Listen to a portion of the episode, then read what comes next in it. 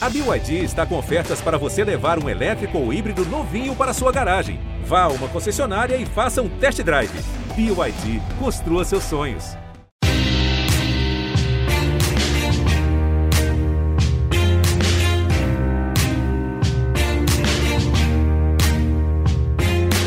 Olá, ouvintes do GE, eu sou Rodrigo Capello, este é o Dinheiro em Jogo. Hoje nós vamos falar sobre o mercado de apostas esportivas, com várias vertentes tanto como é que isso está no Brasil, como funciona, quais são as regras, quais são os clubes que têm patrocínios de empresas de apostas e também um olhar internacional, inclusive com controvérsias bastante graves.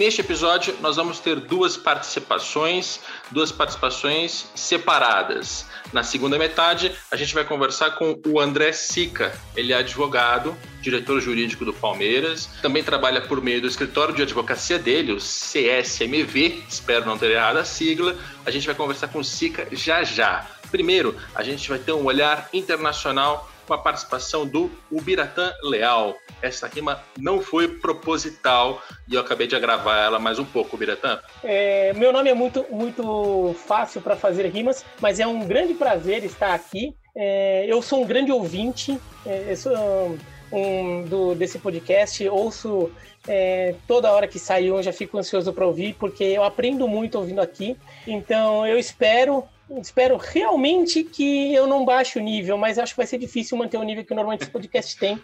Dessa vez aí, me convidando assim, corre o risco de baixar um pouco o nível, mas eu vou fazer aquele esforço ali, né? Seguir as orientações do professor para ver se consigo trazer alguma coisa de interessante. Preparei bastante ali, porque é aquela coisa, né? Você vai fazer, vai fazer aquela prova mais difícil ali, o nível de exigência maior. Antes da final, você tem que se preparar mais. É isso aí. Se você não conhece o Biratan Leal, ou o Biratã. Você tem algum apelido? Bira, talvez? É, Bira. Eu tenho um pessoal que me chama de livro, né? Por causa da, das participações no canal Desimpedidos no YouTube, né? Que eu tá. fiquei com aquele apelido lá, mas. Bom, e Bira, isso eu não claro, sabia, me chama de Bira. beleza. Bom, o Biratã, ele é jornalista. Eu lembro da, do trabalho dele na Trivela, que é um site especializado em futebol internacional. Hoje ele tem participações na ESPN, ele tem um canal próprio no YouTube, inclusive ele teve a liberação da ESPN para participar de um podcast aqui na Globo. Então, obrigado à ESPN por liberar o Bira. Agora a gente vai começar a entrar no assunto das apostas, que é bastante delicado e você vai entender por quê. Eu vou começar pelo futebol da Inglaterra, com um assunto que foi motivo de grande reportagem do The Athletic, Inclusive, olha aí, já dobrei a língua por causa desse nome difícil. Se você gosta de reportagens de fôlego, eu recomendo que você abra lá o The Athletic, faça a sua assinatura, ela é em dólares, não é barata, mas se você gosta de a fundo, eu realmente recomendo. E eu faço essa propaganda absolutamente gratuita aqui, porque eu uso sempre como fonte. E hoje, mais uma vez, essa reportagem é fonte de informações para um podcast. É uma reportagem do Joey Durso e é um special report um relatório especial sobre como é, as camisas da Premier League estão facilitando propagandas ilegais, possivelmente, de empresas de apostas. A história, o Biratã, ela é, em resumo é o seguinte: na China, você tem um governo que é um governo bastante é, duro e ele tem uma regulação bastante forte em relação a empresas de apostas. Você tem apenas um estado da China em que a loteria e cassinos podem funcionar, que é o território ali de Macau. Não sei bem se a gente pode chamar de estado ou de uma região independente, enfim, mas é apenas ali que pode funcionar esse tipo de empresa, mas logicamente você tem bilhões de pessoas dentro da China e elas são apaixonadas tanto por Premier League, futebol inglês, quanto por fazer apostas esportivas, sobretudo online, que hoje em dia as apostas elas são bastante é, nesse território digital. O que acontece, em resumo, é a empresa ela não poderia fazer nenhum tipo de propaganda na China, então ela compra um espaço na camisa dos clubes da Inglaterra, faz o patrocínio, faz a propaganda e ela acaba atingindo as pessoas na própria China. É, é uma mecânica que nem é difícil de entender, mas que é bastante curiosa da gente é, olhar, né? É, exatamente. É, só para é, deixar bem claro, é, Macau é uma região administrativa especial. Tá? O nome oficial do que Macau é na China. Tá? São, é, Macau e Hong Kong são duas regiões administrativas especiais. Mas é um mecanismo que, inclusive, as empresas chinesas já usaram na Copa de 2006, se eu não me engano, mas não empresas que tivessem algum problema de, é, de regulação, mas usando o palco da Copa do Mundo como forma de conseguir espalhar ali sua marca sem ter que pagar tanto dinheiro, né? Porque você tem que comprar um espaço de mídia, que é uma coisa cara, ainda mais em Copa do Mundo. Eles botavam várias faixas ali nos estádios, como se fossem torcedores chineses ali, faixas escrito um monte de coisa em chinês que claramente as autoridades alemãs não percebiam, e na verdade eram propagandas de empresas, né? Só, durante, só no meio da Copa que eles perceberam. Então é este, dá para entender bem assim até como, como isso foi se desenvolvendo e passou a ser utilizado como forma de burlar, burlar uma fiscalização lá dentro da China mesmo. E isso que o Biratan lembra, eles chamam de ambush marketing, ou em português, marketing de guerrilha, que é, por exemplo, você tem uma patrocinadora da FIFA na Copa de 2006, a outra empresa chinesa ela não quer comprar uma cota de patrocínio porque ela é caríssima, então ela dá um jeito de se aproveitar da transmissão ou de alguma coisa relacionada ao evento para fazer uma propaganda meio escondida. E esse, esse é o episódio que o, que o Biratan lembrou em relação à Copa de 2006. E neste caso aqui, o termo marketing de guerrilha também é usado nessa reportagem do The Athletic.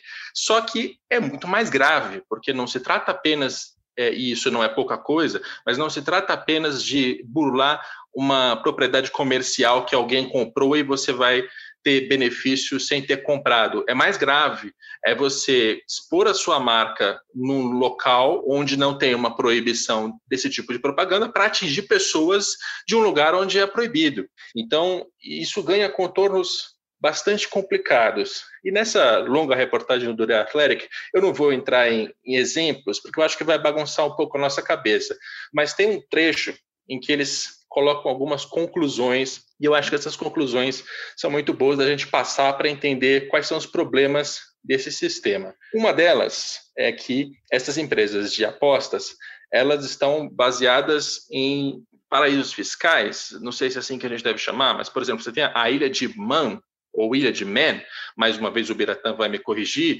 e você tem também Malta, que são eh, países onde você pode abrir empresas ou offshores e, e, a partir delas você faz propagandas no Reino Unido. É a maneira de conseguir tornar isso legal. Só que são países em que você tem pouquíssima informação em relação às empresas. E aí o que acontece é que, mesmo os especialistas mais dedicados a entender esse mercado de apostas, eles não têm clareza sobre quem são os donos, de onde vem o dinheiro, para onde vai o dinheiro, e isso é um problema grave do ponto de vista de lavagem de dinheiro, de né, crimes que são praticados por meios de empresas que você não sabe muito bem. Então, tem um problema muito claro ali de é, checagem de quem são essas empresas que estão anunciando na Premier League para atingir consumidores na China e ninguém sabe muito bem quem são. Bem explicado, Biratão? O que, que você acrescenta nessa, nessa linha?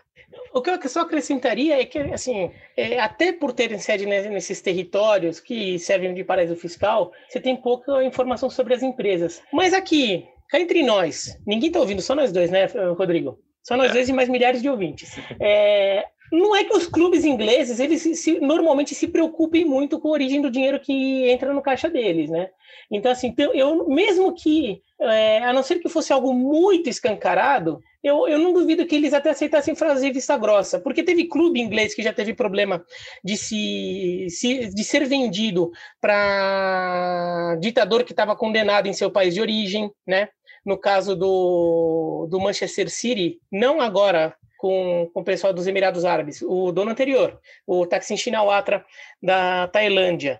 Já teve caso, por exemplo, do Newcastle quase ser vendido para a Arábia Saudita, que é um país que tem problemas de direitos humanos, e também é um país que tem conflitos comerciais com a Premier League. E até por isso que acabou não passando, né? Tem problemas comerciais com parceiros da Premier League, no caso, né? Que são ligados ao Qatar. Vários outros casos aí de, de clubes que tiveram patrocínios. O Newcastle também teve um, patrocínio de uma empresa de, de crédito que era muito mal vista pela, pela, pela torcida, né? E a torcida meio que forçou ali, fez muito protesto para o Newcastle não aceitar esse patrocínio, porque não era uma empresa bem vista pela, pela torcida por ser vista como uma empresa é, usurpa, vai, o, o, o, dinheiro do trabalhador. Então, assim, os clubes ingleses também, em geral, eles não se preocupam muito com isso. Então, acho que isso só reforça. Mas... Pois é, mas, mas essa preocupação deveria existir, né? Acho que esse é um ponto desse. Lógico, desse lógico. Porque se o seu clube está sendo usado para uma, uma empresa que eventualmente está cometendo algum crime, cara, isso é grave, isso é problemático, né? Isso pode, inclusive, respingar na imagem do seu clube ou em coisas piores, né? É, porque imagina, se a casa cai para uma dessas empresas que você não sabe onde, onde estão, de quem são, quanto dinheiro colocam, de onde vem esse dinheiro, esse dinheiro pode vir de qualquer tipo de crime, o teu clube vai estar comprometido lá na frente. E o que essa reportagem mostra é que é, as autoridades britânicas estão apontando que a Premier League ela tem uma checagem insuficiente em relação a de onde vem o dinheiro. Ele pode vir de lavagem de dinheiro ou de outras atividades criminais. Então você tem inclusive um problema ali que está começando a, a, ficar mais grave entre os clubes da Premier League, que são aqueles que têm maior alcance, mas evidentemente qualquer clube na Inglaterra, e as próprias autoridades inglesas, britânicas, que estão incomodadas com esse assunto. É, deveria ter uma preocupação do clube com de quem é a marca, de onde vem o dinheiro, né? É o tipo de, de sei lá, compliance que a gente talvez não tenha como pensar no Brasil, porque o Brasil é muito desorganizado para isso, mas que, puxa vida, na Premier League deveria existir. É, e aqui no Brasil já teve empresa com, com esses históricos patrocinando o clube de futebol, né? Ou investindo patrocinando, a gente sabe vários casos, né? E assim, os clubes não fizeram checagem nenhuma. Assim, é, às vezes a imprensa fez essa checagem pelos clubes, mas os clubes fingiram que não viram. Mas no final das contas, os clubes pagaram o pato por isso. É, se não pagaram o pato é, financeiramente ou com resultados em campo, pagaram um pouco disso numa queda de imagem, porque você transparece uma gestão, vai, para usar um termo bem técnico, assim, uma gestão varziana. Vai. Você transparece isso. Você transparece que você não é profissional, que você não é sério. Né? Você fica fazendo é, parceria com patrocinadores que são empresas ali que, que o mercado sabe que é empresa picareta, empresa de fachada, sei lá o que. Olha, um monte de clube brasileiro já fez isso. Né? Então, é curioso, já teve, né? eu sei que já foi até discutido aqui, né, Rodrigo? É, não estou querendo ir para outros episódios, mas porque algum perfil de empresas que patrocinam no futebol brasileiro, a gente já teve empresas mais bem posicionadas no mercado do que a, do que a média de hoje. Né? Não que não tenha grandes empresas, boas empresas patrocinando, mas a média né, dentro do, do, cenário do mercado já foi é, melhor, com mais diversidade. Porque muita empresa resolveu pular fora, né? Por causa de, desse tipo de coisa. Sabe com, com quem você vai estar fazendo parceria, né? Pois é, o, o mercado tem que ser seguro, inclusive para você não perder investimento de outras pontas. É, e para vocês terem uma ideia de como a coisa funciona, é, nessa reportagem eles citam o caso das Filipinas, em que você tem uma é, regulamentação, você tem uma legislação local que ela permite que haja publicidade desde que o público seja o chinês e não os filipinos. Então, veja como, como essas regulamentações elas são difíceis, elas variam de país para país e é por isso que essas empresas elas acabam pulando para outros locais, para outros mercados, buscando esse, esse marketing de guerrilha, né, mais potencialmente mais problemático do que o marketing de guerrilha tradicional, para conseguir expor as suas empresas. E se você der uma olhada, veja bem alguns jogos da Premier League. Você vai encontrar vários patrocinadores ali com as marcas é, em chinês. Você mesmo não vai entender nada. Eu não sei o que está escrito naquela marca, mas é, de acordo com a reportagem aqui do The Athletic, são empresas que estão mirando, empresas do ramo de apostas que estão mirando nos chineses para vender os seus produtos. Uh, agora, um ponto importante também para a gente se informar: qual é o tamanho disso, né? No último episódio, ou penúltimo, acho que penúltimo, o Biratã vai lembrar melhor. A gente mostrou um estudo aqui de patrocínios master do Idelhaufen, e ele mostrou que o setor de apostas, se você considerar, em, em, puxa, uma amostra gigantesca com mais de 500 clubes, a maior quantidade de patrocínios dividido por ramo, por categoria, é o de apostas, com 74 equipes. 74 clubes no mundo têm patrocinadores master cujo ramo de atividade é apostas. E, no entanto, é, eles estão só em 20 países. porque você tem alguns países que limitam inclusive a publicidade. É o caso aqui do Brasil, a gente vai falar mais, mais tarde sobre eles com o André Sica. Então, é um tipo de empresa que coloca muito dinheiro, gera uma certa dependência financeira, porque não só na Premier League, em todos esses outros países, os clubes dependem do dinheiro que vem desses patrocinadores, eles usam esse dinheiro para contratar jogador, correr atrás de suas ambições esportivas, e a gente parece estar chegando num, num buraco meio perigoso. É complicado, né? É, e, e você vê que são empresas que, que elas parecem muito sedentas, inclusive por espaço e por mais espaço. É, não tão, é, um, é um processo que ainda parece em andamento. Né? Quer dizer, eles já dominam é, esse mercado e não parece algo já consolidado. Não, a sensação que passa é que vai ser ainda mais. Se você for ver é, patrocínio em canais de YouTube, em canais de TV, óbvio, né? em transmissões né? Na Premier League mesmo, não é só a camisa que eles patrocinam, né? Que os sites de aposta é, patrocinam. Eles patrocinam muito também as placas de publicidade e, inclu, e em muitos casos também é, televisão, as transmissões de TV. Então eles, eles gastam muito dinheiro assim, dominando é, todos os, os, os meios ali para criar isso. Então, acho que é um, é um processo que ainda está aumentando. Então, a gente está no meio dele, então vai saber onde isso vai parar se, se não houver alguma reação, alguma forma de controle no que vem acontecendo. Porque já é algo que, bom, tem chamado a atenção e essa reportagem do The Athletic mostra como, é, apesar de muitas vezes o público não perceber, é, pode ter coisa coisa estranha por trás, né? Ah, e outra mídia, né, Rodrigo, que eles patrocinam muito e às vezes a gente nem percebe. Aplicativo de live timing, né? É, essa, é. Os, os, os, aplicativos de resultados ao vivo de, e ó, eu uso, claro que eu uso, todo mundo usa ali para ver os jogos do mundo inteiro que está acontecendo nos resultados muitos desses aplicativos são mantidos por sites de apostas, não, ou porque são donos, ou porque elas, eles, eh, os sites de apostas sustentam. Porque se você está no aplicativo, muitas vezes você olha lá, tem, uma, tem um botãozinho ali que você, que você aposta já no jogo. Então, esses aplicativos também são uma mídia muito forte que os sites de apostas é, colocam o seu dinheiro. É, a gente está falando de camisa de clube de futebol, mas isso se aplica em várias outras mídias, inclusive televisão fechada, televisão aberta, acho que sim também. É, são questões que a gente vai falar mais com o André Sica, especialmente tratando de futebol brasileiro. Uma diferenciação que eu acho importante de fazer já agora, e a gente vai repetir mais vezes até o fim, é que a gente não está falando aqui que todas as empresas de apostas são é, usadas para lavagem de dinheiro. Não é isso. O que a gente está mostrando é que você tem empresas é, que, por exemplo, o Sporting Bet, uma empresa que certamente você já viu propaganda, é o primeiro nome que me vem na cabeça quando eu penso em apostas. É uma empresa que ela tem sede em Londres, você sabe quem é o dono, você sabe qual é o capital, você tem um mínimo de informação ali, e de, de regulamentação e de fiscalização para saber que o negócio é mais sério. Né? Ah, quer dizer que não tem nada errado, não pode haver nada errado. Sei lá, a gente vai esperar, de repente, sei lá. Mas é uma empresa evidentemente maior, mais clara, com mais transparência do que empresas que colocam a marca lá nas camisas dos clubes da Premier League, que a gente não sabe muito bem de onde vem, elas são sediadas em países pouco transparentes, enfim, tudo isso que a gente vem explicando. É legal fazer essa diferenciação para não ter nenhuma demonização, mas para que a gente abra aqui os olhos para uma necessidade de ter um pouco mais de controle. E a gente vai começar a, a derivar um pouco do futebol inglês para os esportes americanos, afinal, o Biratã é o maior especialista de esportes americanos deste país.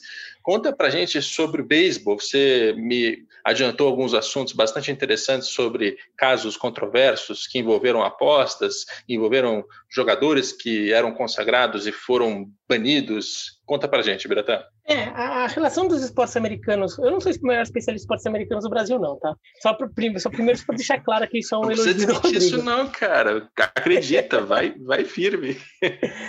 É, é, mas o, os, os esportes americanos têm uma relação muito complicada com, com as apostas, porque durante décadas ele eles tentaram se afastar o máximo possível.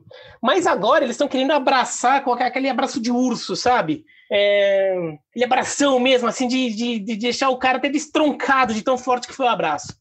Porque em 1919, é, o, na World Series, né, que é a final da, da Liga de Beisebol, que na época era a única liga realmente importante do esporte americano, a NFL nem existia, a NBA também não, a, a Liga de Hockey existia, mas era bem pequena, é, regional, né? É, o Chicago White Sox é, jogadores do Chicago White Sox foram subornados para entregarem os, jo os, jogos contra o Cincinnati Reds. E de fato, o Cincinnati, que era um, uma zebra, um azarão, foi campeão. Descobriram isso só no ano seguinte, fizeram quase fizeram tipo uma CPI na, no Congresso americano até para investigar todo o caso. E terminou que vários jogadores do Chicago White Sox foram banidos do esporte, banidos de vez. Inclusive, tem até aquele filme Campo dos Sonhos, que alguns de vocês já devem ter visto, que presta homenagem até aos jogadores, aos ex-jogadores, jogadores que daquele time do Chicago White Sox que foram banidos e nunca mais tiveram oportunidade de praticar o esporte. E quando ele é banido, não é só que ele não pode mais jogar na liga, ele não pode nem participar de eventos oficiais, não pode ser convidado por eventos, sabe essas coisas. É, daí no, nos anos 70, o, nos anos 80, aliás, o maior rebatedor da história né, o jogador que mais rebateu na história da liga, o Pete Rose, é, descobriu-se que ele, ele já era técnico, ele já não era mais jogador, ele já era técnico, e descobriram que ele era viciado em apostas. E que ele apostava, inclusive, em jogos de beisebol. É, inclusive jogos do time dele, mas ele apostava que o time dele ia ganhar. Mas quando descobriram isso, ele foi banido também do esporte. Ele não está no Hall da Fama até hoje por causa disso, apesar de ser um dos maiores jogadores da história. E, e disso derivam outras coisas. Primeiro que as ligas chegam a, é, fazer acordos com, com sites de daily fantasy, ou fantasy diário que a gente está muito acostumado com o fantasy, daquele fantasy da, da NFL, da Champions League, o Cartola também é um fantasy, é o, é o maior fantasy aqui do Brasil. Você vai lá, tem essas cartoletas, monta seu time, rodada após rodada, você vai trocando jogadores. Se você não quiser trocar, você não troca também, e vai acumulando pontos de acordo com o desempenho deles ao longo de toda uma temporada. O Daily Fantasy, não. Você monta o, o, o, como o nome diz, ele é diário. Você entra no site num determinado dia, paga um dinheiro para poder entrar num, num num grupo, numa liga, vai, do, da, daquele dia que, que, eles formam, eles formam várias ligas. Você quer, eu quero entrar na, na liga X aqui. Você entra lá, você paga uma taxa, você monta o seu time para os jogos daquela noite. Acontecem os jogos, terminou os jogos, eles pegam todo o dinheiro que foi colocado lá e distribuem para os primeiros, para quem ganhou mais ganhar, sei lá, tantos por cento, segundo colocado tantos por cento, terceiro colocado tantos por cento e o e o claro que o administrador ganha uma, uma um, um, pedaço dele também, né? Uh, e tem dois sites grandes, né? O DraftKings e o FanDuel, que eles se tornam até patrocinadores oficiais de times da liga das ligas. E tudo bem se pensar, é um fantasy, né? Só que como começaram a pensar melhor, viram que esse fantasy diário, ele, ele tá mais para site de aposta do que para site de fantasy. Porque existe uma questão de conhecimento, de habilidade esportiva ali em escolher os jogadores, mas como é para uma noite, o índice de aleatoriedade no resultado já é muito maior porque você não vai se acumulando ao longo de um campeonato inteiro, em que você vai trocando jogadores de acordo com, com, com a sua avaliação. É muito mais aleatório. Fora que é, você tem que pagar para entrar é, de uma forma que tem uma característica de você entra lá para ganhar dinheiro, e ainda descobriram que funcionários do FanDuel, algum, não todos, né, mas alguns funcionários do FanDuel, entraram em contato com alguns funcionários do DraftKings, ou vice-versa, mas eles se conversaram, um dividiu, é, um lado passou para o outro, detalhes do algoritmo que cada um usava, então o funcionário de um começava a entrar na liga do outro para ganhar dinheiro, porque eles sabiam o que ia dar mais certo. Puxa no final das contas, então, é muito... Cara, essa, essa tua fala, ela é legal porque a gente, eu vou repetir algumas coisas só para a gente fixar as ideias. Mas veja, você voltou num caso lá de 1919, certo? Acertei o ano? Acertou, acertou. 1919, ou seja, é uma coisa que está lá no comecinho do esporte profissional. Tudo bem que o beisebol ele, ele, tem uma longevidade um pouco maior do que o nosso futebol aqui, mas é, é, é distante, é antigo, não é um problema novo.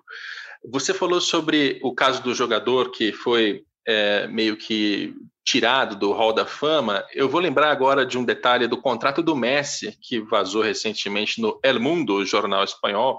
Um trecho do contrato do Messi é de que o Messi não pode apostar. E ele não pode apostar em nenhum tipo de competição em que o Barcelona esteja diretamente ou, indireta, ou indiretamente envolvido. É, é justamente para evitar que aconteça esse caso aí que você está citando, ou pelo menos para que caso aconteça tenha um, o Barcelona esteja resguardado do ponto de vista jurídico e financeiro. Né? Imagina se dá um escândalo assim, o Messi começa a errar gols ou fazer gols num momento muito específico, sei lá o que, que dá para fazer por causa de apostas, né? Você mexe com a integridade do jogo. Então, isso está inclusive presente em contratos de jogadores de altíssimo rendimento. É, e aí você passa para vários outros casos, e quando você começa a falar que tem o fantasy game, o fantasy game tem uma ligação com alguma aposta, é, você tem esquemas envolvidos ali de um funcionário trocar algoritmo com outro, né, de duas empresas concorrentes para que eles consigam ganhar. Percebe? É vai ficando cada vez mais complexo. Não é mais só aquela coisa de, ah, eu vou apostar que o time da terceira divisão do Campeonato Carioca vai fazer um gol aos 47 minutos de cabeça e com isso alguém na China ganha uma grana. Isso existe e tem uma fiscalização em cima. Mas conforme a gente vai internacionalizando o esporte, conforme você vai tornando o mercado mais complicado e você tem várias modalidades mais ou menos parecidas, né, que são sites de apostas, são fantasy games, você tem sites de palpites, que é um, algo que a gente vai conversar com o Sica daqui a pouco, Olha como é complexo. Então, eu, essa sua fala eu curti bastante, porque era bem o que eu queria para esse momento do episódio, que era abrir a cabeça do nosso ouvinte para a complexidade que é esse mundo das apostas. Difícil de regular, né? exato, e, e, e, até continuidade desse comentário aí dos Daily Fantasies, e olha, nada contra o Fantasy, eu, eu só não brinco mais de Fantasy por falta de tempo, mas eu acho super divertido, viu? É, e recomendo para quem quiser, é um jeito bem divertido assim, mesmo, de verdade, de acompanhar alguma liga. É, nada contra de verdade. Mas esse Daily Fantasy começou a ficar é, com, sobre, na, na, lupa das autoridades americanas. Vários estados começaram a considerar que eles eram, que eles não, que eles não deveriam ser considerados jogos de habilidade, mas um jogo de, de, de azar, né? Gambling, né? Em inglês, né?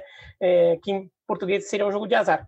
E, e qual é a diferença disso? E por que eles não queriam isso? Porque assim, a atividade não se torna ilegal. Claro, a troca de informações entre os funcionários é ilegal. Isso é obviamente ilegal. Mas a existência do Daily Fantasy ali como um site de aposta não seria ilegal. O problema é, se eles forem é, categorizados como site de apostas, eles se tornariam ilegal em certas regiões, em certos estados americanos, poderiam operar nos outros, mas em alguns eles seriam ilegais, mas principalmente eles estariam sujeitos à legislação de apostas e não uma legislação de fantasy, vai, que é a legislação de um jogo lá de diversão. Ou seja, eles teriam que ter muito mais fiscalização e eles teriam que pagar mais impostos, eles não queriam, né? No final das contas, eles conseguiram lá, fizeram lobby, convenceram a galera de que realmente é um jogo de habilidade. Eles continuaram existindo e agora eles patrocinam times da liga. Às vezes a gente vê jogo da NBA com FanDuel ou com DraftKings ali na quadra, no cantinho da quadra, ali do lado. E agora, é, agora não, em 2018, vários estados americanos, até por causa das apostas online, começaram a derrubar a restrição para apostas esportivas dentro do território daquele estado é, coisas que ainda eram proibidas em alguns lugares. E a gente começou já a derivar um pouco aqui, passar de, de apostas para fantasy, mas a gente vai fazer uma transição no podcast. O, o Biratã já começou a falar sobre lobby, legislação, se pode, não pode, proibições. Deu para a gente um, um panorama dos Estados Unidos e a gente passou antes pela Europa. Então, essa primeira, essa primeira metade do episódio foi para abrir a cabeça. A gente vai falar daqui a pouco com o André Sica para aprofundar mais em relação aqui do futebol brasileiro, dos esportes brasileiros, em relação às apostas. Eu vou me despedir do Biratã, agradecer muito a sua participação aqui no podcast e deixar mais alguns minutos livres para você acrescentar aquilo que quiser. Obrigado pela participação no podcast, Biratã. Imagina, eu que agradeço ao convite, agradeço também a ESPN é, mais uma vez por me liberar. Foi um prazer estar aqui, então, é, de fato, essa liberação me permitiu fazer algo muito legal, algo que, que eu me diverti e que tenho orgulho de ter participado, porque esse podcast, já te falei, né, em, fora do ar aqui, agora falo no ar também, é um dos melhores que tem é, de futebol, de esportes aqui no Brasil. É, tem esse recorte que eu sei que não, não é tanta gente que está ligada, mas de fato eu me informo muito por esse podcast.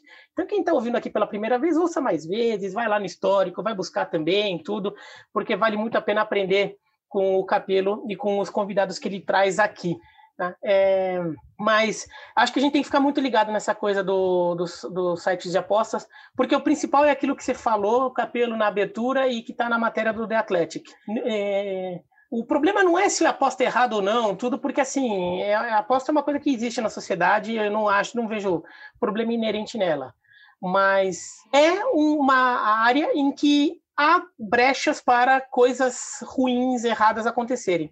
Então, que o setor legítimo de apostas e, claro, as ligas, as autoridades, é, fiquem ligadas e, e, e trabalhem para regular bem isso, para é, controlar bem isso, para que isso seja usado da forma mais saudável para o esporte e para a indústria de apostas, porque a indústria de apostas é uma indústria que depende muito de confiança. Então, para a própria indústria de apostas, é ruim se é, vai usar um termo que eu não gosto muito porque é um inglês aqui, mas assim, eu sei que nesse, nesse podcast usa-se muito, né? Para que players é, não muito é, agradáveis é, acabem entrando na disputa. Isso, é. isso pode acabar deteriorando toda a visão que, se, que a sociedade pode ter daquela indústria e imagino que para o próprio setor de apostas isso seria bastante desagradável e algo que eles próprios acham que querem é, é, que isso não ocorra, né? É isso aí. Obrigado ao Ubiratã. Agora eu vou conversar com André Sica, advogado é da CSMV Advogados, escritório de advocacia que ele mesmo fundou, também diretor jurídico do Palmeiras e tem vários outros clientes no mercado esportivo, já participou do podcast. Tudo bem, Sica? Tudo bom, Capela. É sempre prazer estar aqui com vocês.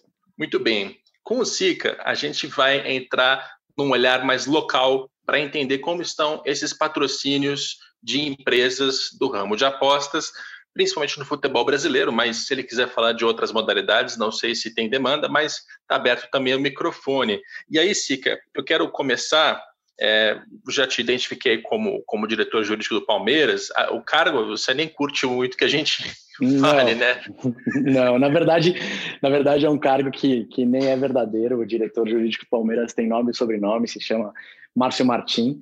Eu sou um advogado contratado pelo Palmeiras, um prestador de serviços, mas que me honra muito me confundirem com isso. E, e fico muito feliz com essa identificação com o Palmeiras, mas eu trabalho para muitos outros clubes, inclusive o Red Bull. Red Bull tem um case interessante de, de apostas também, foi assediado por, por, pelo mercado de apostas, então acho que o, o case é mais amplo. Mas realmente o Palmeiras, até pela situação atual, é, é um belo chamariz, né? É, te dá bastante notoriedade e eu não estou errado aqui à toa, não, porque o próprio Palmeiras te identifica assim várias vezes. Eles mas adoram vamos... me identificar assim. Pois é.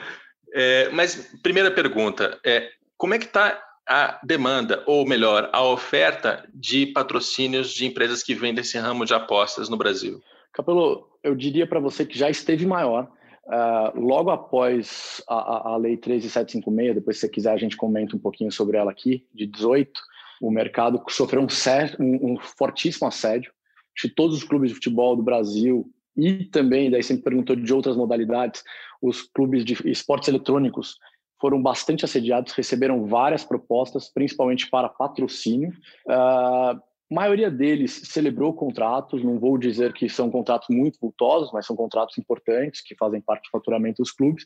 Mas a partir de então, eu diria que, principalmente esse ano, esse ano, o ano passado de pandemia muito forte, e principalmente com a falta de perspectiva de regulamentação da 13756, isso deu uma pequena caída. Não diria que terminou, mas deu uma pequena queda. Pois é, explica para gente o que é essa lei.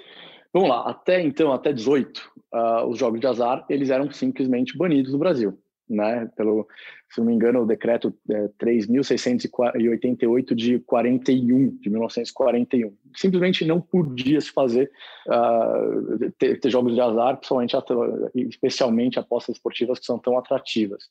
Mas depois de algum tempo foi apresentado, na verdade em 2014 foi apresentado o projeto de lei para regulamentar as apostas esportivas, como acontecia no mundo inteiro, na verdade era uma tendência que a gente seguia do mundo inteiro. E em 18 essa lei ela foi uh, finalmente sancionada. Qual que é o problema dessa lei da 13756, né?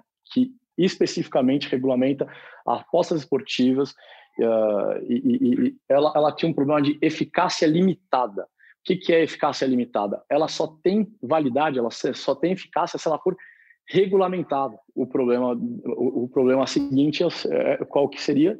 Não existe esta regulamentação ainda. O, o, governo teria dois anos, prorrogáveis por outros dois, para regulamentar, mas ainda não fez. Existe, obviamente, você deve saber melhor que eu, muito lobby a respeito disso, muita discussão, como é que vai se dar essa regulamentação, se vai aumentar, se vai abrir um número limitado de concessões ou se, ou se, ou se vai abrir para todas as empresas do, do mundo para entrar no Brasil, no Brasil.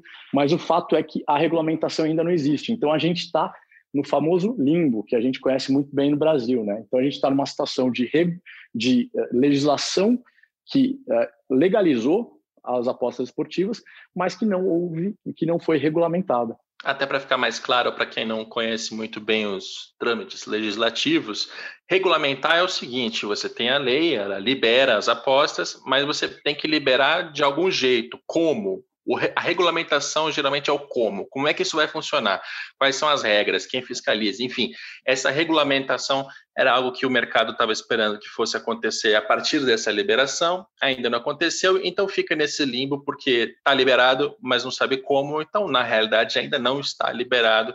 E a última vez que eu apurei isso, Sica, já faz um tempo, mas que eu dei uma conversada para entender, o ponto das empresas de apostas no Brasil era esse as pequenas já começaram a fazer alguns patrocínios para tentar adiantar, mas as grandes ficaram num compasso de espera do tipo, vou esperar a regulamentação para saber o que vai ser o mercado afinal e depois eu, eu comprometo as minhas verbas aqui fazendo patrocínios, propagandas, etc.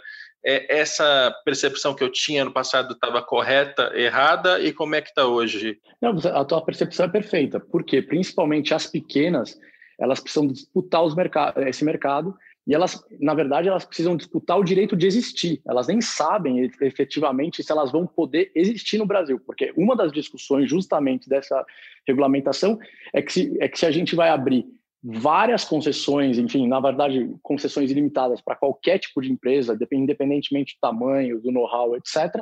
E, e daí sim poderiam ser, inclusive, fundadas novas empresas para fazer essa atividade, ou se apenas as empresas que já têm essa que, que já têm esse know-how, que já têm essa atividade, que já têm essa atividade consolidada, aí sim, diante de um, de, um, de um número limitado de concessões, elas poderiam entrar. Então, acho que a situação das maiores ela é mais confortável, a situação das menores é realmente de disputa de mercado. E, e, isso fez, isso causou inclusive o travamento, né? Porque as pequenas empresas começaram a fazer tanto lobby no governo que começaram a disputar tanto a forma como seria feita essa regulamentação, que essa regulamentação simplesmente não aconteceu até agora.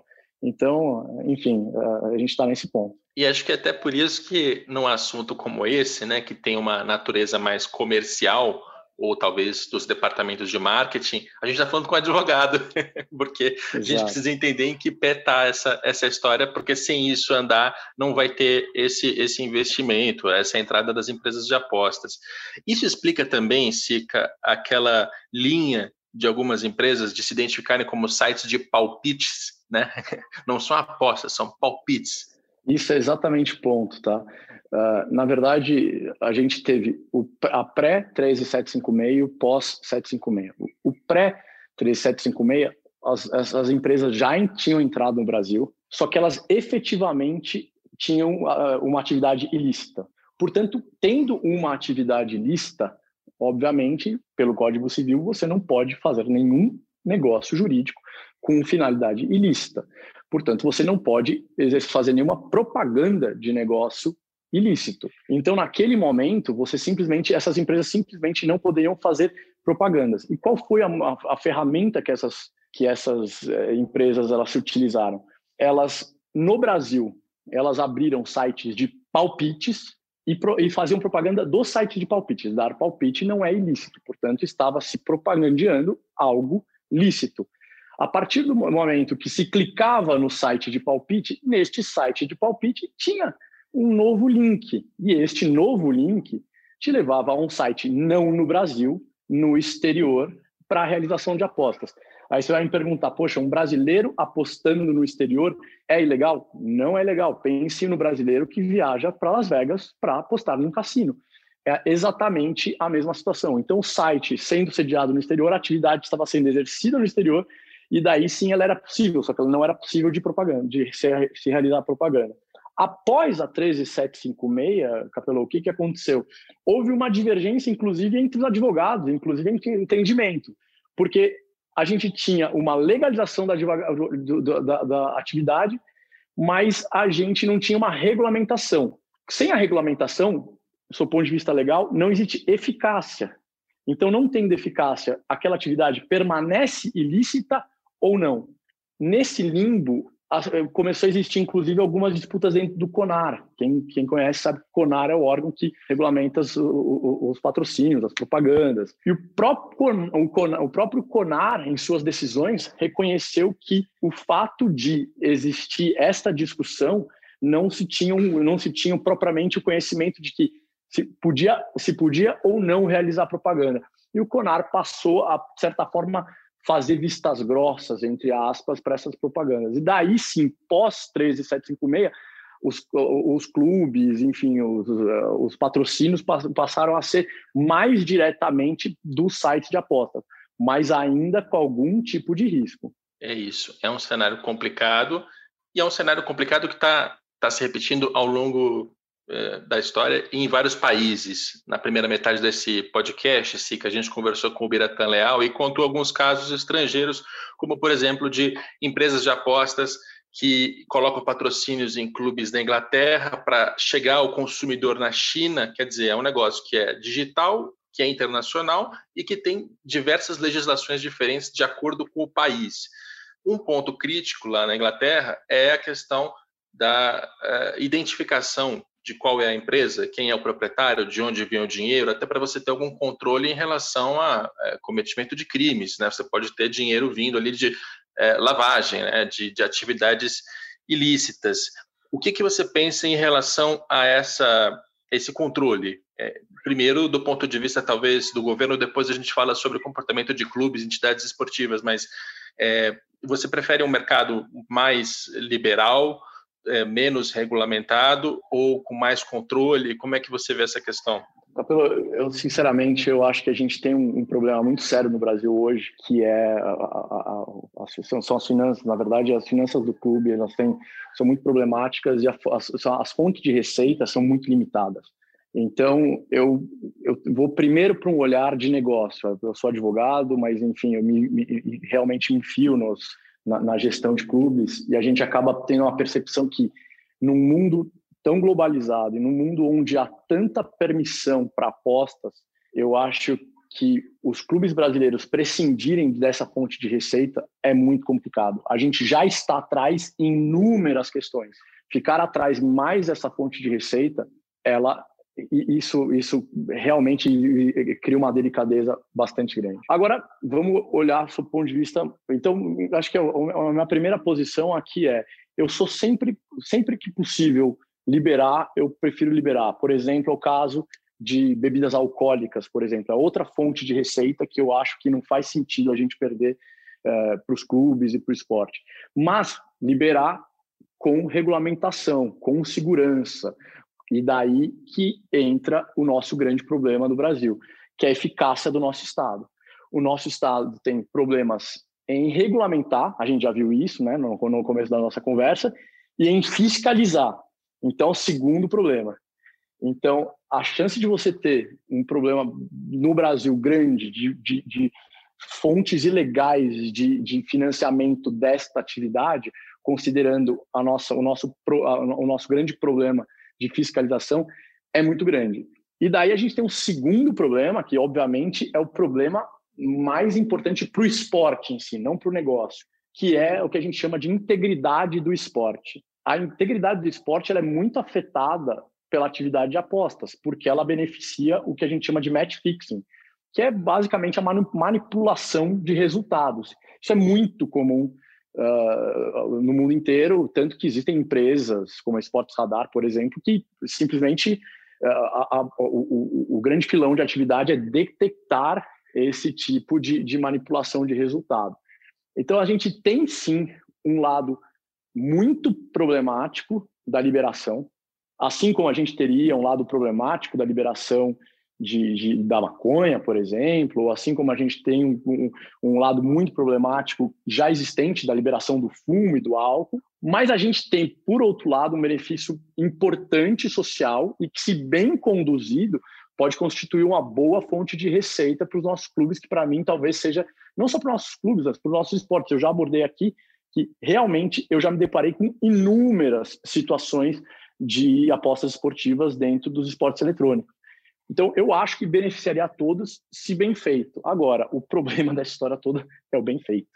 Pois é, cara. E é, eu até vou confessar que eu demorei para entrar nesse assunto de apostas, porque ele é delicado. É, tem algum, alguns argumentos que eu considero válidos, como, por exemplo, em vez de proibir e isso não vai impedir com que brasileiros coloquem dinheiro em sites de apostas estrangeiros, ou seja, eles vão apostar de qualquer maneira, mas em vez de proibir, se você regulamentar, você vai, por exemplo, poder tributar, cobrar impostos Perfeito. em cima dessas apostas, o que pode ser bom para a sociedade, você vai ter algum controle de quem é qual é o fluxo do dinheiro, né? Coisa que é, com a mera proibição você não tem. Então há bons argumentos pela é, regulamentação, né? Agora a gente fala em regulamentação, mas antes era a legalização dos jogos de apostas. Mas por outro lado, cara, eu tenho um receio enorme de quem são as pessoas que estão fazendo esse lobby, com que é, interesse, com que dinheiro, para quê? Sabe? E é por isso que eu nunca entrei nesse assunto, Sica, e eu evito até dar opiniões muito contundentes, porque senão pode parecer, nossa, ele está fazendo é, lobby pelos jogos de aposta, e não estou. Eu tenho receio, bastante receio de quem são as pessoas que estão por trás disso. O pouco que a gente conhece no mercado esportivo, só pelos nomes envolvidos em quem faz esse lobby, já quero distância, já quero distância. Então, demorei para entrar nesse assunto por isso. É, é complexo, né? E, é, e, pode ser perigoso para o esporte, para os clubes, para, para todo mundo, né?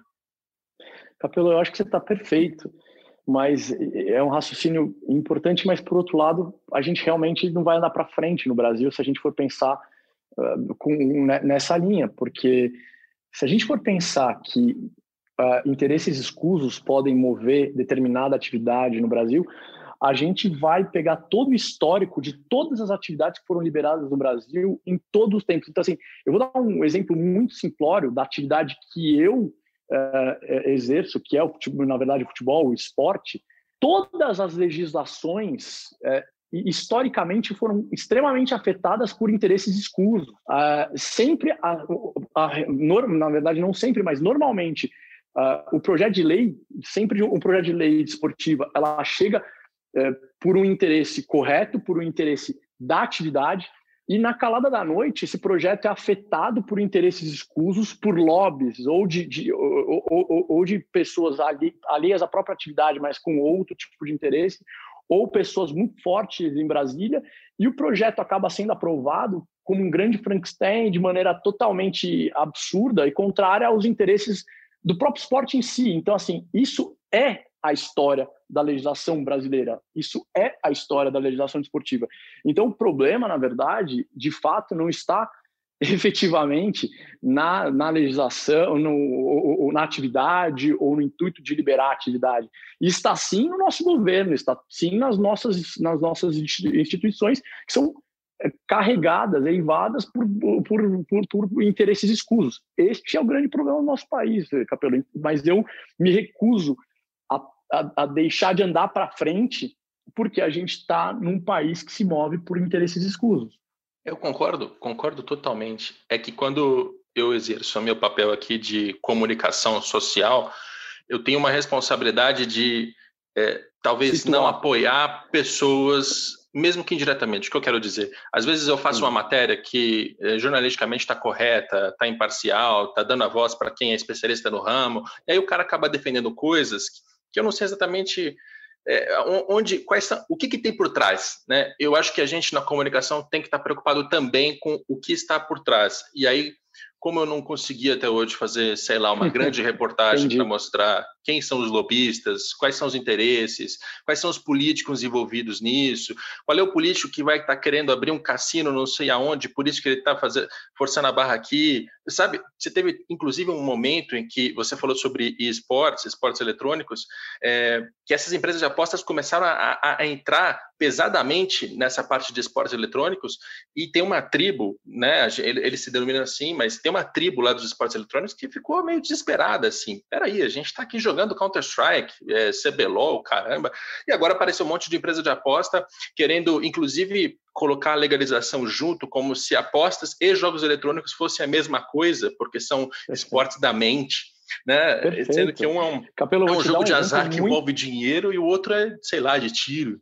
Não, você tá, você pegou na veia, é perfeito. E eu vou te dar um exemplo muito recente, é, de um, não sei se você ficou sabendo, de uma, de uma tentativa de regulamentação, na verdade, de obrigação da presença de confederações nos esportes eletrônicos. Não sei se, ficou, se você acompanhou essa discussão. E a gente, a gente trabalha muito com esportes eletrônicos, a gente começou a falar, mas para que isso? Os esportes eletrônicos estão indo tão bem, eles não precisam de confederação, eles estão, eles estão muito bem autorregulamentados. A gente foi descobrir que o filho do deputado que propôs o projeto estava metido numa suposta confederação. Então, assim, é realmente complicado, mas a gente tem que transitar nisso e acho que o que mais requer, se requer aqui para a gente, para você, para mim, que transitam nesse meio, é muito estômago, né? É, estômago e cuidado. Agora, um, um assunto para a gente fechar, Sica, é, que está nessa mesma linha, né? Mas a, o que eu quero te perguntar, isso deve ser uma preocupação do clube exemplifico. Quando a gente tratou do exemplo da Inglaterra mais cedo, né, tem clubes que colocam lá marcas, as marcas estão em chinês, não é nem para o público local, nem europeu, nada, é diretamente para a China. É, e isso claramente está burlando uma proibição na China que envolve um governo que é autoritário, é uma ditadura comunista, enfim, não é, não é barra, barra é, leve, né? É, não é coisa tranquila. Mas, enfim, aí tem um questionamento ali de, de até que ponto os clubes devem entrar nessa do tipo, ó, eu pego o dinheiro e acabou, o resto não é problema meu, não tenho nada a ver, ou então se ele deve se preocupar com legislações, com é, onde está chegando. Bom, uma, uma, boa pergunta também, até porque uh, o princípio básico de tudo é que o clube ele tem que efetivamente, sobretudo, se preocupar com legislações. Eu acho que fazer algo ilícito não pode ser papel de um clube, de maneira alguma. E a gente tem visto ilicitudes diárias, mas tudo bem. Os clubes têm que recorrer a um advogado, eles têm que entender se aquilo que está sendo realizado é, é possível ou não. Ou seja, essa essa discussão de palpites ou não, ou se a legislação, a 13756, já legalizou a, a atividade ou não, isso é, é uma, é uma efetivamente uma dúvida e uma, e uma, e uma discussão que deve ter deve ser, se haver dentro, dentro de um clube. Por outro lado, uh, a gente tem uma, uma, um segundo questionamento, que é se o clube deve ou não uh, apoiar determinadas atividades, deve ou não apoiar determinadas causas, ou deve ou não se preocupar com determinadas questões a minha resposta também é afirmativa. A gente vê hoje os clubes, felizmente, se preocupando cada vez mais com causas importantes, como a proteção à mulher, eh, como proteção à diversidade. E isso é sim papel de um clube, até porque, diga-se de passagem, 99,9% dos clubes brasileiros são associações, então, sim, eles são entidades com uma finalidade eh, pública, Portanto, eles, eles fazem, eles exercem um papel social, eles exercem um papel uh, dentro do, da comunidade. Então, eles precisam sim se preocupar. Por outro lado, a questão efetivamente das apostas, eu acho que o clube ele chega até um determinado nível de, de verificação. Ah, verifica-se se é lícito, verifica-se se a atividade ela, ela é uma atividade é, boa ruim, etc. Mas a partir daí, verificar uh, de onde vem o dinheiro e como é que é exercida a atividade, etc. Eu acho que, primeiro, o clube não tem alcance para isso, é muito complicado o clube ter esse alcance. E o segundo, uh, obviamente, se o clube tivesse alcance, o clube tem que bloquear, mas efetivamente o clube normalmente não tem esse alcance. E o segundo, isso é um papel do governo. Tudo bem que o nosso governo, aliás, a história do nosso país é que, nosso, que a atividade uh, privada substituir a atividade pública, porque a atividade pública é absolutamente ineficiente. Mas isso é um papel do governo. O governo, sim, precisa se preocupar serissimamente com essas questões, tramitação, evasão de divisas, enfim. Isso efetivamente precisa ser visto. Então, é, assim, é evidente que o clube não tem como investigar, né? Não tem como desmontar ali um esquema, isso não, é, não cabe ao clube. Mas, por exemplo, algumas perguntas são elementares, né? Do tipo, como é, como é, como é que é o nome da empresa? Está registrada onde? É, Sem dúvida. E aí imagino, assim, se a empresa é, ninguém sabe o nome, você bate no mercado, ninguém conhece, aí o registro dela é, na, é em Malta, por exemplo, a gente citou Malta nesse episódio porque é um local onde essas empresas que fazem publicidade nesse, nessa ponte Premier League China, elas colocam na, em Malta porque a partir de lá elas têm liberação para trabalhar na, no Reino Unido. É, quer dizer, se você pede essas informações e elas já te apontam para uma coisa assim, que difere, por exemplo, de uma Sporting Bet, que tem sede em Londres, que é listada na Bolsa de Valores, ou seja, você sabe que tem ali uma, é, uma exigência de governança, acho que já dá um sinal, né? E, e aí eu vou até repetir a pergunta com essas, essas ponderações. Se você chega é, uma oferta de patrocínio de uma empresa com essas características, assim, uma coisa meio esquisita, recusa?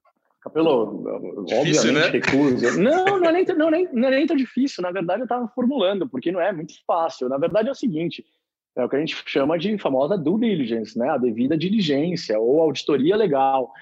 A gente precisa, todo negócio que chegar no clube, seja, uh, seja um negócio de apostas ou seja um negócio de patrocínio, poxa, vamos, vamos recentemente, por exemplo, não sei quem acompanhou, mas o próprio Palmeiras teve uma uma discussão de um, enfim, vindo por um candidato de uma de, uma, de um patrocínio bilionário que superaria a própria Crefisa, etc. E a gente começou a fazer a, a, a due diligence ali e percebeu que, obviamente, puxa, calma, esses dados não estão batendo com isso, isso aqui não está batendo com aquilo. Esse documento, o, o, o banco que falaram que emitiu não está reconhecendo. Isso é uma, uma, uma due diligence própria que tem que ser, ser realizada por todos os clubes. Para mim, não tem menor dúvida a respeito disso. O clube tem dever de fazer isso, e se não fizer, o, o clube responde por isso, por não realizar uma due diligence. Agora, são todos os clubes? Eu diria, eu diria que boa parte dos clubes, por exemplo, de primeira divisão, já, já tem essa capacidade, já tem essa inteligência para fazer isso. O problema é quando a gente vai, é, vai saindo do, da, do, topo da pirâmide e vai indo mais para a base da pirâmide. Daí que, que, o, que o bicho pega. Daí o contrato chega lá de qualquer jeito, o cara aceita de qualquer jeito, toma o dinheiro de qualquer jeito, beneficiado pela nossa legislação que não pune ninguém, principalmente, principalmente em, em associações civis. Então, o, o presidente de ontem já não responde pelo ato de hoje. Então, assim, Uh, e daí o cara assina qualquer coisa, mas dever, isso é dever absoluto, dever inclusive regulado por lei, é responsabilidade civil. E olha que eu tenho uma, eu tenho um viés mais liberal, assim como o André Sica, talvez um pouco menos do que o Sica, a gente costuma divergir nessa linha, mas eu colocaria até a CBF como uma corresponsável, talvez, nesse sentido, do tipo, se ela tivesse um monitoramento de quem são os patrocinadores, quais são as empresas, no mínimo para se precaver. Eu, eu vou lembrar de um caso recente, 2013, se eu não me engano, o Botafogo fechou patrocínio com a Telex Free, que era uma empresa que tinha já na época é, suspeitas de ser uma pirâmide, um esquema de pirâmide. E, e o patrocínio foi feito mesmo assim. E aí, batata, passaram-se poucas semanas ou meses no máximo, a empresa foi é, alvo de ação judicial, foi proibida de funcionar, e aí o patrocínio estava lá no Botafogo. O Botafogo é, não tem culpa nenhuma. Ah, não sei, cara. É, é papel do Botafogo ou de qualquer clube de futebol dar publicidade para uma empresa que possivelmente está cometendo algum crime, é, é lógico que ele, acho que ele não deve ser imputado, processado, perder dinheiro, mas é responsabilidade sim. E, e o Botafogo lá atrás cometeu esse erro, perdeu o patrocínio mesmo assim, não recebeu dinheiro, foi, foi um desastre. E para evitar que isso aconteça em apostas e qualquer outro mercado, seria bom que tivesse é, mais André Sicas nos clubes e que a CBF estivesse preocupada com isso. É, a CBF, efetivamente, ela, ela exerce esse papel, ela é uma entidade de administração do esporte, ela tem um dever de realizar isso. ela falhou muito tempo em, em relação a isso, mas é, é, bom que se lembre também os casos positivos. Recentemente, Capelo, você sabe que houve a negociação dos betting rights, né? E houve uma concorrência para isso. Eu posso falar de dentro, de uma pessoa, inclusive, que assessorou tecnicamente a Comissão Nacional de Clubes a fazer essas análises das empresas. Uh, chegou um patrocínio multimilionário, na verdade, eu diria bilionário, de uma empresa desconhecida. Uh, e, e que não que não tinha lastro. E chegou um patrocínio bem mais dentro de padrões de mercado e bem mais em conformidade de uma empresa que todos sabem que foi a ganhadora, que é a Status Perform, que é uma empresa mundialmente conhecida, se não me engano, a segunda maior do ramo no, no mundo. E por conta disso, por conta justamente da diligência que, foi, que se realizou para verificar quem que eram os, os, os postulantes ao contrato, é que se realizou a opção. Mas isso realmente é um processo muito mais moderno, começou, eh, eh, ele é muito recente. Acho que agora os clubes estão aprendendo a se organizar melhor, agora os clubes estão entendendo mais a sua sua responsabilidade, assim como a própria CBF, de maneira mais tardia, mas querendo ou não, recentemente a gente tem casos, felizmente, de, de, de uma auditoria mais bem feita. E o Sica me lembra de um último assunto que eu não tinha nem pautado, que são os betting rights. É, é, é, bom desse episódio, Sica, porque em algumas questões a gente aprofunda mais, em outras a gente ajuda a abrir a cabeça do nosso ouvinte. E é bom ele saber também que betting rights envolve direito de transmissão, porque você tem as empresas de apostas elas colocam as imagens para rodar dentro do site. Essas imagens hoje elas são usadas gratuitamente. Então tem vários clubes do mundo tentando arrecadar com isso, né, com a venda desses direitos. Enfim, é, teve uma, uma confusão, será que eu chamo de confusão? Teve uma confusão recente nesse sentido, né? Teve uma confusão recente nesse sentido. Uh, uh, existe uma, uma grande confusão em relação ao que são os betting rights, como é que eles funcionam. Uh, a gente teve uma, uma concorrência anterior da CBF em relação ao assunto de, de direitos internacionais e betting rights, que, que não teve sucesso, 2018 também. Depois disso, a gente e tem que lembrar, vamos, vamos distinguir exatamente isso que a gente está falando. A gente tem que distinguir o que são direitos de transmissão, que normalmente a gente aponta para a TV aberta, TV fechada, pay-per-view, streaming, e são e isso é para veiculação direta ao público. E o que, que são os betting rights? Os betting rights são os direitos de transmissão dentro das casas de apostas. Então, dentro disso, dentro dos betting rights, existia muito, muitas questões. Primeiro, os betting rights em si se confundem com a atividade de aposta? Não, não se confundem. Na verdade, você está permitindo que, por exemplo, no exterior, se transmita um jogo dentro de uma casa de aposta. Depois você tem um segundo ponto.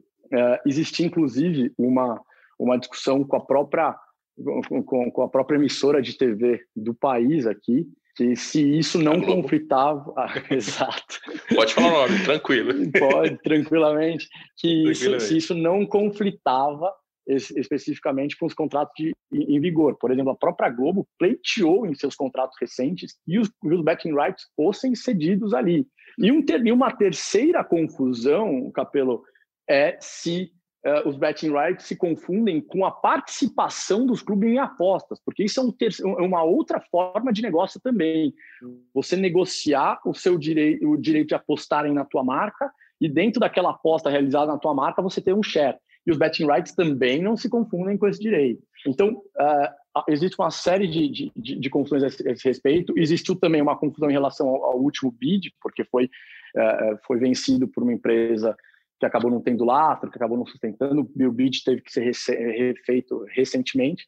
E a gente espera-se regularizou toda essa situação, deixou em bons panos, bons termos e, e acho que daqui para frente fica mais claro para o mercado. Mas que esse que esse novo direito, eu digo novo entre aspas, porque no exterior ele é ele é amplamente já exercido e divulgado, mas novo para o brasileiro, eu acho que agora ele está começando a entrar mais na cabeça das pessoas e ser melhor entendido.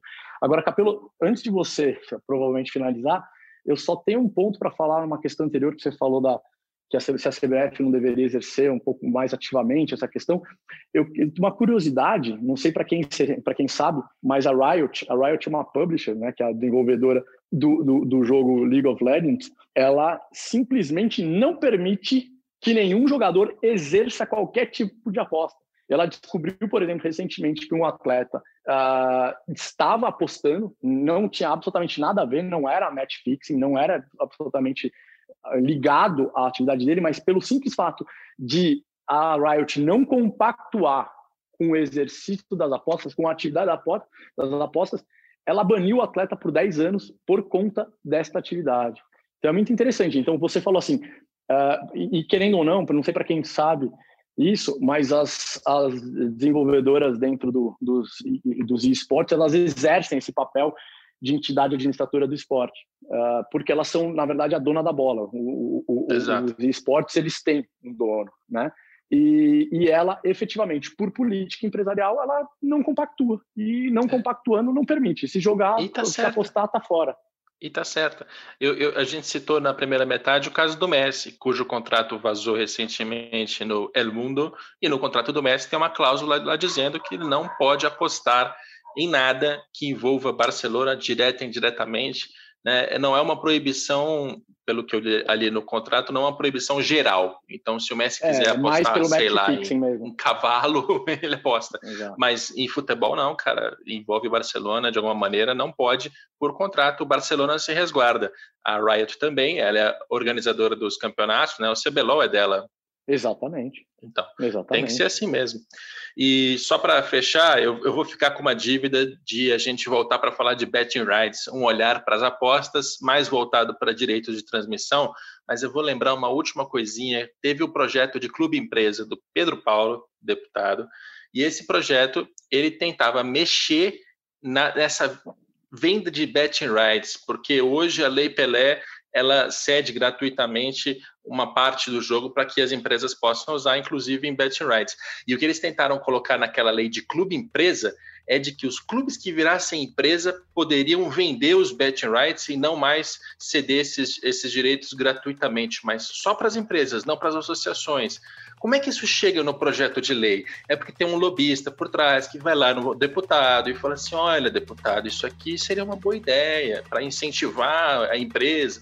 E aí você vai construindo as coisas aqui no Brasil dessa maneira, sempre com puxadinho, né? Em vez de regulamentar essa legislação e fazer a coisa valer para todo mundo. Não, não, não, vamos fazer só para as empresas, né? Sempre na.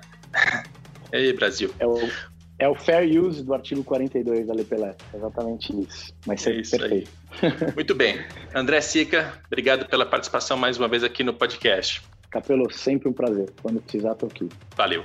Este episódio tem a produção do Leonardo M. Bianchi, tem a coordenação do André Amaral e do Rafael Barros. Espero que você tenha esclarecido dúvidas, curiosidades e tenha aprendido bastante coisa sobre apostas em patrocínios esportivos no Brasil e no mundo. A gente volta na próxima segunda-feira com mais um Dinheiro em Jogo.